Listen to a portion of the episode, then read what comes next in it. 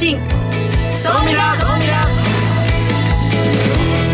リスナーの皆さんこんにちは。大野康則です。榎戸のり子です。この時間は総ミラ相対的未来情報発信番組をお送りしてまいります。ニュースや情報をもとに仮説を立て予測することが可能な相対的未来につながるヒント総ミラをいち早くリスナーの皆さんにお届けしていく情報番組です。パーソナリティは大野康則さんです。よろしくお願いします。よろしくお願いします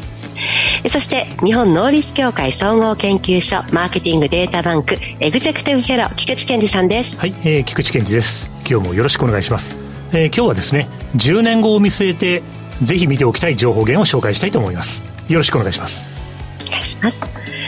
さあそして本日未来コンパスゲストはこの方です株式会社農業総合研究所代表取締役会長 CEO の及川智正さんです。及川さんよろしくお願いします。よろしくお願いいたします。農業創業研究所はですねあの農業のスタートアップとして初ですかね。初ですね。はい。わずか9年で株式にま上場した会社さんでしてかなり画期的な取り組みをいろいろされています。今日はですねその取り組みもそうですしこれからの農業についてですねお話をお聞きしてみたいなと思っておりますはい。さあこの番組は YouTube でも配信しています。YouTube はラジオ日経の番組サイトからご覧いただけます。こちらもぜひチェックしてください。それでは番組スタートです。この番組は日本能率協会総合研究所の提供でお送りします。総ミラートレンド。さあ、総ミラートレンドです。このコーナーはビジネスの最新ニュースを大野さんがピックアップ、そして解説していくコーナーです。よろしくお願いします。はい、よろしくお願いいたします。えー、今週はですね、セスです。毎年ね、この季節がやってまいりました。あのまあこの総ミラーをねお聞きの方とかはまあここの番組でも何回か取り扱ってるんですけれども、まあ、世界最大級のですね家電の製品の展示会ということでここで発表されるものというものがですねその年の、まあ、ビジネスを大きくこう左右をするという、まあ、そういったイベントになります。まさにですね、えー、一昨日から、えー、スタートをしておりまして今まさに開催中というようなイベントになってます。で今ですね、えー、入っている情報をまあ整理して、まあ、いろいろこの出展をしている中身をこう見ていくとですね今年結構大きな特徴があったかなと思ってます。で大きくポイントとしては3つありました、えー、1つはですねヘルスケアこの領域が非常にこうブーストしてもですし新しい技術が次々こう誕生していったなという印象です。そしてやっぱり AI そしてそれが家電製品という融合するという動きがですね非常に活発になってきております。そして3つ目これがですねアジアの領域がですねもう国がですね本当に今世界で注目をされておりまして今メーカーともにですね、えー、このアジアの企業があのピックアップを非常にされていると。この今日3つをですね取り上げていきたいなと思ってます。でヘルスケアなんですけれども今ちょっと YouTube をご覧の皆様はですねリストがあるんですけれどももう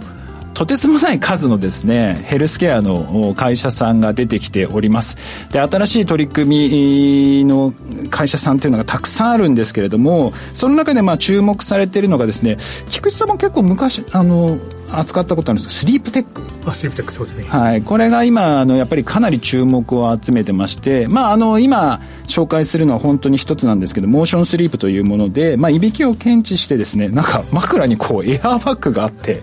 それでこういびきの状態に合わせてこう向きをいろいろ調整をしてくれるとかですね、まあ、そういったものっていうのもまあ、かなりまあ出展されていますと。なので、あの、気になる方はですね、ぜひあの、こちら、ヘルスケア領域のところですね、セスヘルスケアで検索していただければなと思います。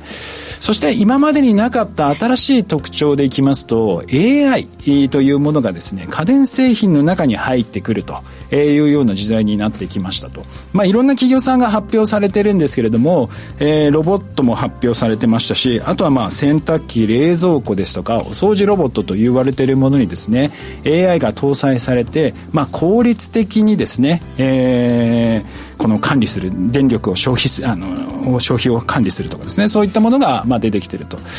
でなんで今年ですねこの AI の製品が急激にまあ出てきたかっていうとですねいろいろ理由があるんですけれどもやっぱり一番の理由としてはですねあの今までこういう家電製品をコントロールするための規格っていうのはメーカーごとによってバラバラだったんですね。でそれがですね規格統一されまして、えー、いろんなメーカー要は一つのアプリケーションでいろいろなメーカーの機器を動かせるようになってくると、えー、そういったところがですね非常に大きなポイントかなというふうに思ってます。であとはまああの技術的な進歩っていうのもいろいろあるんですけれどもこのマターというですね、えー、技術というものがですね非常に大きいポイントだったかなと。そしてねやっぱりあのアジア本当に注目されてるなと。あのインターネットのですね検索履歴節数の情報を調べてる人たちがたくさんいるんですけどそれの検索履歴を調べるとですねこの3社、えー、ソニー・ホンダモビリティそして LG サムソンですね。この3社に検索がまあ集中をしているというような形でした特にですねその中でやっぱり非常に大きかったのがですねソニーホンダがですね新しい EV 車両をこう出しているといったところでこの EV 車両の注目度が今非常にこう高いというところでこの後2026年ぐらいからまあ販売をしてくるということでこれからの市場の流れがですね非常に楽しみかなと思ってます。でこのセスというのはですね本当に業界のトレンドをですね示す場所となってきておりますのでここからですねいろいろなトレンドが読み解けるかなと思いますのでぜひ皆さんもあのこの節調べていただければなと思います。またちょっと来週もですね違った角度からこの節をちょっと分析してみたいなと思っております。今日は以上です。ここまでは総ミラトレンドでした。一旦 CM です。相対的未来情報発信。総ミラ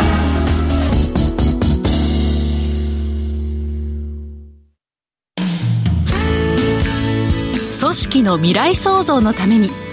今最も重要なテーマの一つが事業開発です。その事業開発を支援すべくスペックホルダーと日本能率協会総合研究所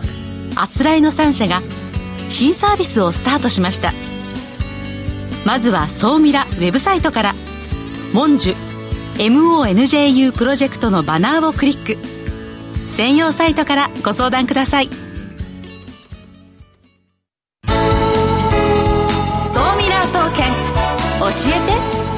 て菊池所長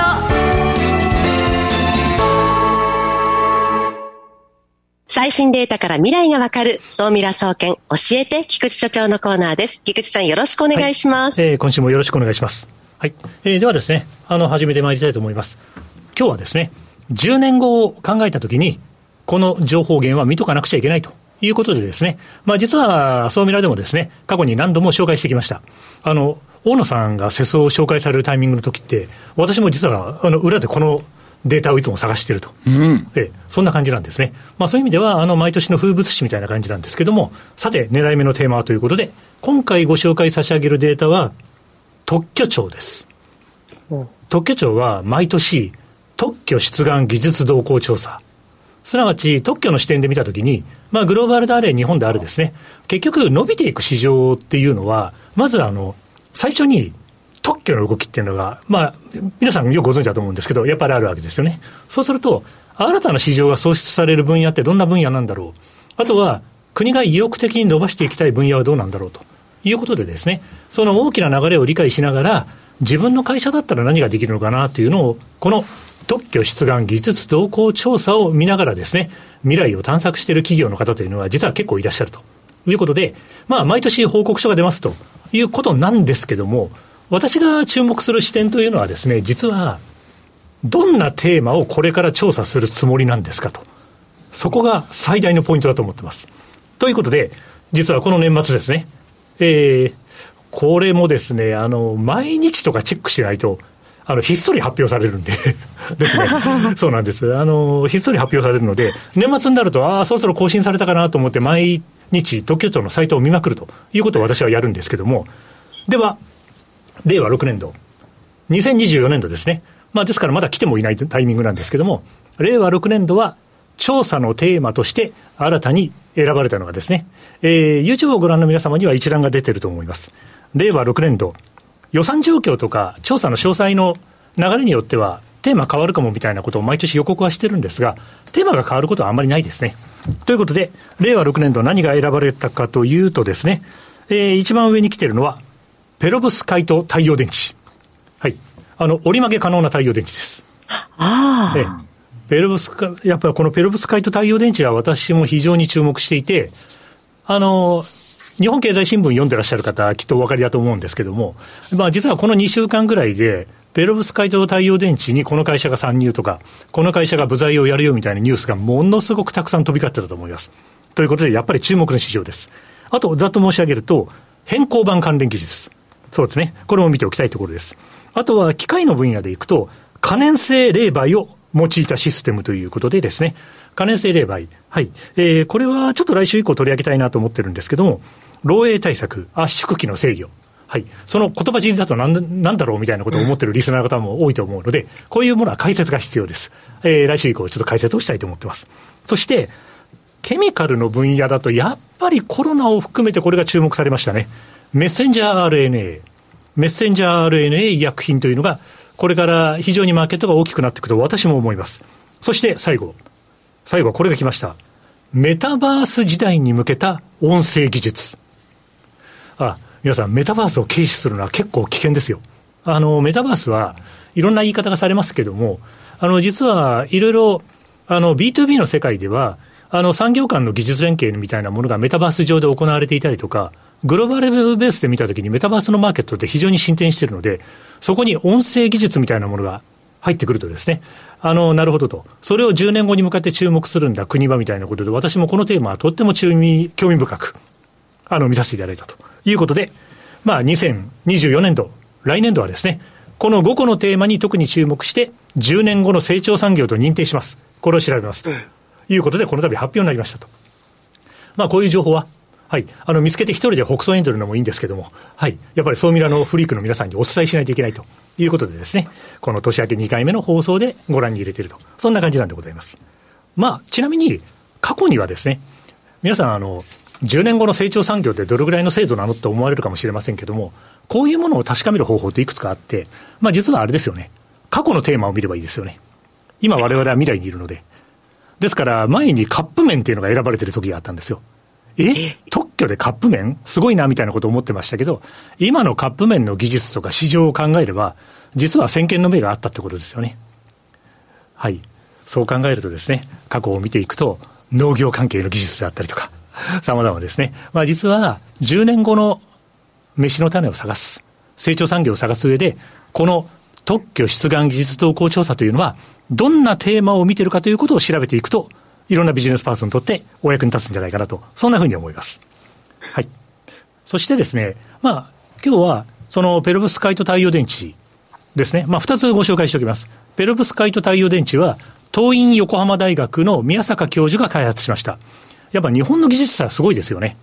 別名、曲がる太陽電池、塗る太陽電池、みたいな言い方もされています。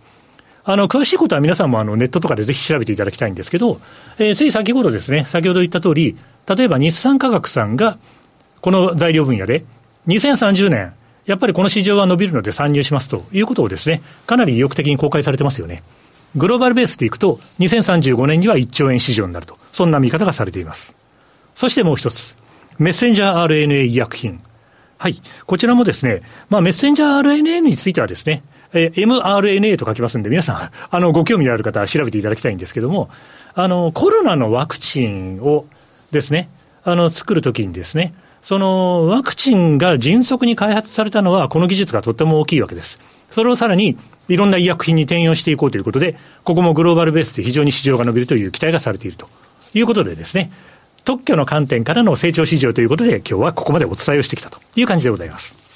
では今日のお話、総ミラ総研的にまとめてください。冒頭で申し上げた通りですね。はい。えー、10年先の成長産業を知る上で、どんなテーマが調べられているかということを知っておいて、その、この情報を見た後で、いろんなメディアを見ると、ああ、確かにいろんな会社が参入表明してるなと。で、これから競争が展開されるわけですから、どこが勝って、どこが、あの、厳しい思いをされていくのか。そういうですね、ビフォーアフターも含めて見ておかれると、はい、いろいろですね、えー、ビジネス展開を考える上で役立つポイントが多いと思います。毎年12月の後半に来年何を調べるよというのが発表されるということをこっそりリスナーの皆さんには伝えておきたいと思います。ご自身が関心がないテーマでも見ておかれるといいと思います。こんな分野が伸びるんだ、そうなんだ。みたいなことを考えておくことがですね、きっと未来の扉を開く、そんなことにつながるんじゃないかと思います。今日は以上です。なんか今日はいつも以上に菊池さんの声が弾んでいらっしゃるので、もうこの特許庁のデータは本当に待ちに待ったデータだったんだなっていうのが伺い知れました。ありがとうございました。ここまでは総ミラ総研教えて菊池所長のコーナーでした。未来コンパス。さあ、続いては未来コンパスです。このコーナーは未来への羅針盤、コンパスを手にすべく魅力あるゲストをお招きして最先端情報をお聞きしていくトークコーナーです。本日のゲストを改めてご紹介いたします。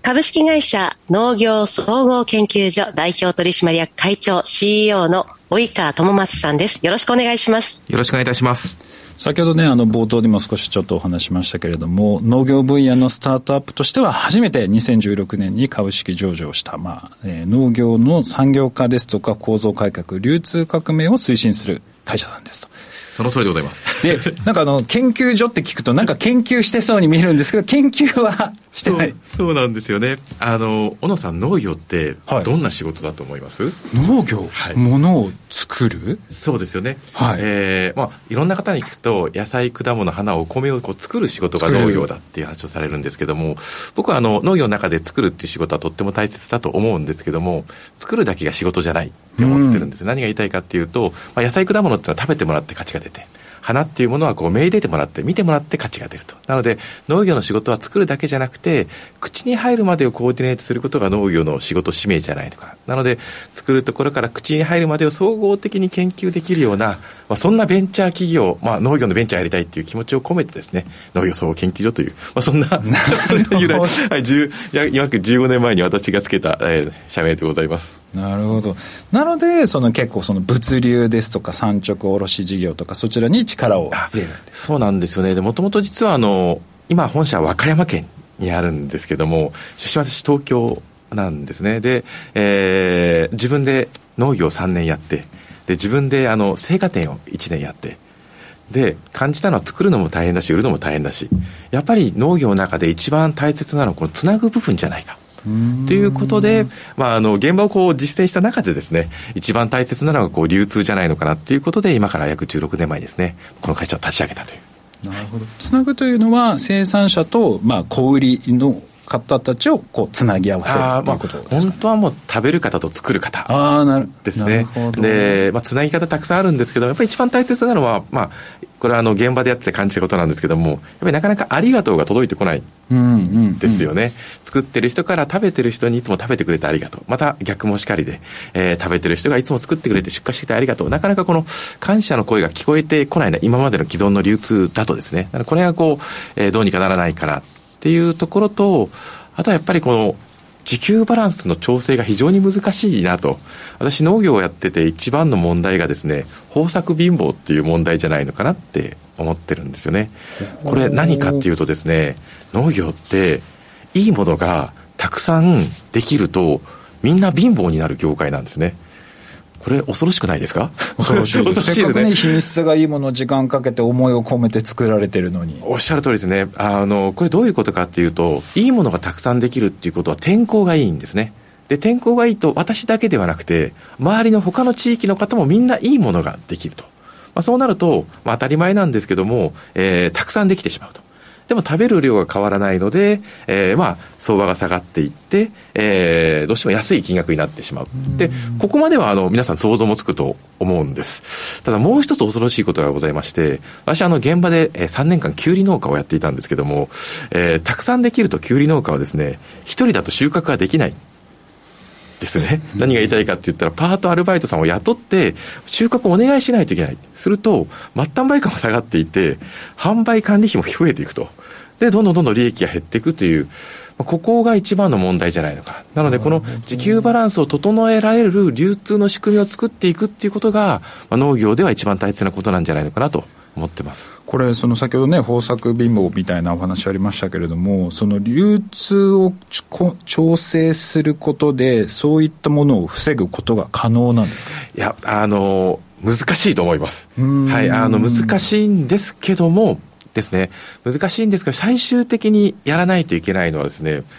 え、例え話なんですけども、今、みかんってですね、大体年間ですね、日本の方って50万トンぐらい食べてもらってるんですね。でも、普通に何もしないと、70万トンできちゃうんですよ。これ何かというと、食べる前から20万トン多くできてしまうんですね。で、この多くできた20万トンを既存の流通に流すので相場が下がっていくと。なので、まず一つ考えないといけないのは、多くできたときに既存の流通に流さない仕組みをちゃんと作っていくっていうことと、あとはまあ、50万トンしかみかんを食べないのであれば、60万トン、70万トン、80万トン食べてもらう努力をすると。まあ、表現悪いんですけども、お菓子食べるならみかん食べてよというようなことができると、まあ、いいのかって、まあ、最終的に僕がやりたいのは、まあ、これ他の業界ではできてると思うんですけども、食べる量から作る量を考える。これがこの農業の現場ではできていないんですね。ただ簡単にこうできることではないので、我々は最終的にはこの全ての流通に我々がこうかまさせていただいて、で、需給バランスを整えられるような、まあ、そんな会社になりたいなと、今目指して頑張ってるところでございます。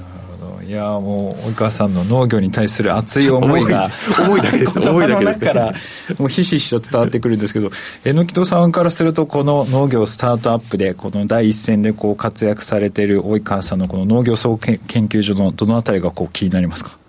いやあの海外この1年で、1年弱で30カ国ぐらい回ってるんですけど、日本の野菜や果物の質というのは世界一だなって改めて思っているんですね。まあ日本人の味覚に合ってるっていうことだけではなくて品質もそうですし、その流通もきちんとしているからいいものが消費者に届くという体制が日本は整っているんだなと思いました。今オーストラリアにいるんですけれども、いちごを買ってもどこかしら傷んでるんですよ。でもそれで良しとしてる国民性もあるんですが、日本って、すごく完璧な、まあ、美味しい、素敵な野菜、果物があるのに、え、なんでこんなに価格が違うんだろう？安いんですよ、日本で。だいたい、オーストラリアの2分の 1? そんな価格でお野菜買えるような感覚なんです。このギャップって、どうしていったら及川さんいいんですかね？こう、日本の野菜とか果物って、もっとあの、評価されるべきだと思うし、なんかもっともっとこう、海外に、まあ輸出？ちょっとそれがうまくできるのかわからないですけれども、なんかこう、日本で、まあ少し余ってしまっているものに関して、いい流通の仕方で、国内、国内だけではなくて、海外にも行ける、こう、ルートっていうのは、こう、難しいんでしょうか？いかがですか？あ、とってもいいご質問ありがとうございます。あの、日本で美味しい野菜と果物が食べられるのは、もちろんあの、生産技術が高い。農家さんが頑張ってるから、えー、美味しいものが、えー、食べれるもあるんですけども、それだけではなくて、やはり物流。えー収穫したものをすぐお届けすることができるので新鮮で、そして完熟したものが買えるっていうのと、あとはスーパーマーケット。えー、しっかり鮮度管理をしてすぐ売り切る。っていうこの3点、皆さん業界で頑張ってるから、まず美味しいものが食べられるんじゃないのかなと僕は思ってます。で、その中で農業を考えた中で一番やはり難しいのが物流。なんですよね。何が物流難しいかというと、まあ、ご存知の通り、例えば白菜を例にすると、白菜ってこう大きいですよね。なので、めちゃくちゃこれかさばるんですよね。そして、えー、鮮度が要求されて、グラム単価が非常に安いと。これをどうお客様の、まあ、えー、消費者の口元まで届けるかっていうところが、こう、一番難しいところじゃないのかなと。で、日本の場合はどうしてもですね、一生産者あたりの規模が小さいんですよね。なので、物流効率がなかなかうまくいかなくてですね、なかなか今まで海外にこう出せなかったっていうことがあるんですけども、今、ただですね、なんだと今、あの、農水省でも、海外に輸出っていうのを進めておりまして、徐々になんですけども、日本の美味しいものがですね、世界中で、えー、食べられる世の中が、まあ、えー、すぐそこまで来てるんじゃないのかなと思ってます。物流をこう変えていく、まあ、確かにこの今日本の課題としてそこが非常に大きなところかなと思うんですが今最もこう足りてないところっていうのはどこなんですか？例えばデータをもっとうまく活用するべきだとかもっと冷凍技術をなんかこううまくするべきだとか。あえーできたものを運ぶという考え方だと、どうしても物流コストを安くすることはできないんじゃないのかなって思うんですよね。あの、作るところだけではなくて、例えば、えー、10トン車満載になるためには、このぐらいの補助で作らないといけない。物流から生産と販売を考えるような仕組みを作っていくのが大切なんじゃないのかなと僕は思ってます。逆なんですね。逆だと思いますね。生産からじゃなく、物流からそれに合わせた生産っていうのを整えていくっていう。まあ、逆もしかりですよね。それに見合った、えー、売り方も考えていくっていうことじゃないのかなと。なるほど。我我々よくその、スーパーマーケット向けにプラットフォームを作っているんですね。で、我々のビジネスどういうものかというと、えー、全国2000店舗のスーパーマーケット様の中に産直コーナーを作らさせていただいて、で、このスーパーマーケットの中の産直コーナーを全国1万人の生産者に開放していって、で、えー、IT とそれを物流でつないで、生産者が、えー、好きな量を好きな金額で好きなだけ都会のスーパーマーケットでこう自由に販売できるというような、まあ、そんなプラットフォームをすることによって、まあ、今、需給バランスを整えているということをやらせてもらってます。あとちょっと一つラストに最後にこうご質問させていただきたいんですけれども今こういろいろ上場されてからハウス職員さんですとこの連携もそうですし今全国1万人の生産者とあと小売りですね2000店舗の小売りとこう連携する動きっていうのをやってるんですが今後2024年はどういったこう戦略をやるんですか？りがとうございます。やりたいことはたくさんあるんですけども、まず一つは輸出に力入れていきたいなと思っております。まあ、国内だけではなくて海外も見据えて時給バランスの調節を作っていくと。あとは、あの、基本的にはですね、あの、今、成果の70%がスーパーマーケットさんで販売されているので、物流コストを安くしようと思ったら、やはりスーパーマーケット様向けにプラットフォームを作っていかないといけないんです。なので、今やっている農家の直売所事業プラスアルファですね、新しいプラットフォームをスーパーマーケットさんに作っていくっていうのは2点目で。で、3点目がですね、今、ちょうどあの2年前から力を入れてるんですけども、ドラッグストアさん。に、あの、野菜を販売するっていうのを力入れさせていただいております。今、あの、ご存知の通り、今、全国にドラッグストアさん増えておりまして、で、野菜と果物を扱ってくれるお店も増えてきているんです。なので、販売ポイントをこう増やすことによってですね、えー、まあ、生産者にとっても、消費者にとってもプラスになるような仕組みを作っていきたいなと思ってます。ありがとうございます。この後ですね、ソーミラアフタートークの方では、この農業スタートアップ上場してからどういった取り組みをしたのか、そして、えー、これからのですね、その戦略、特にその輸出の部分ですね、そのあたりを中心にお話をお聞きしてみたいなと思います。えー、本日のゲストはですね、株式会社農業総合研究所代表取締役会長 CEO の及川智正さんにお越しいただきました。ありがとうございました。ありがとうございました。以上、ソーミラトレンドでした。はい、えー、あっという間でしたけれども、あの私ちょっと今日お話をお聞きしてすごくこうびっくりしたのが農業のその課題がちょっと私の認識と違ってたところ結局その豊作貧乏って話ありましたけれども今作りすぎてだから多少ちょっと減ってもいいんだ。生産のところに問題があるんではなくその物流のところに、ね、問題があるっていうところがですねはいなんか非常に印象的だったなと思いますね。いやなのでちょっとこの辺りをですね、はい、ソミラータトークの方でもお聞きしたいなと思っております、えー、本日ゆぬきださんいないけど菊さんありがとうございました。この番組は日本能率協会総合研究所の提供でお送りしました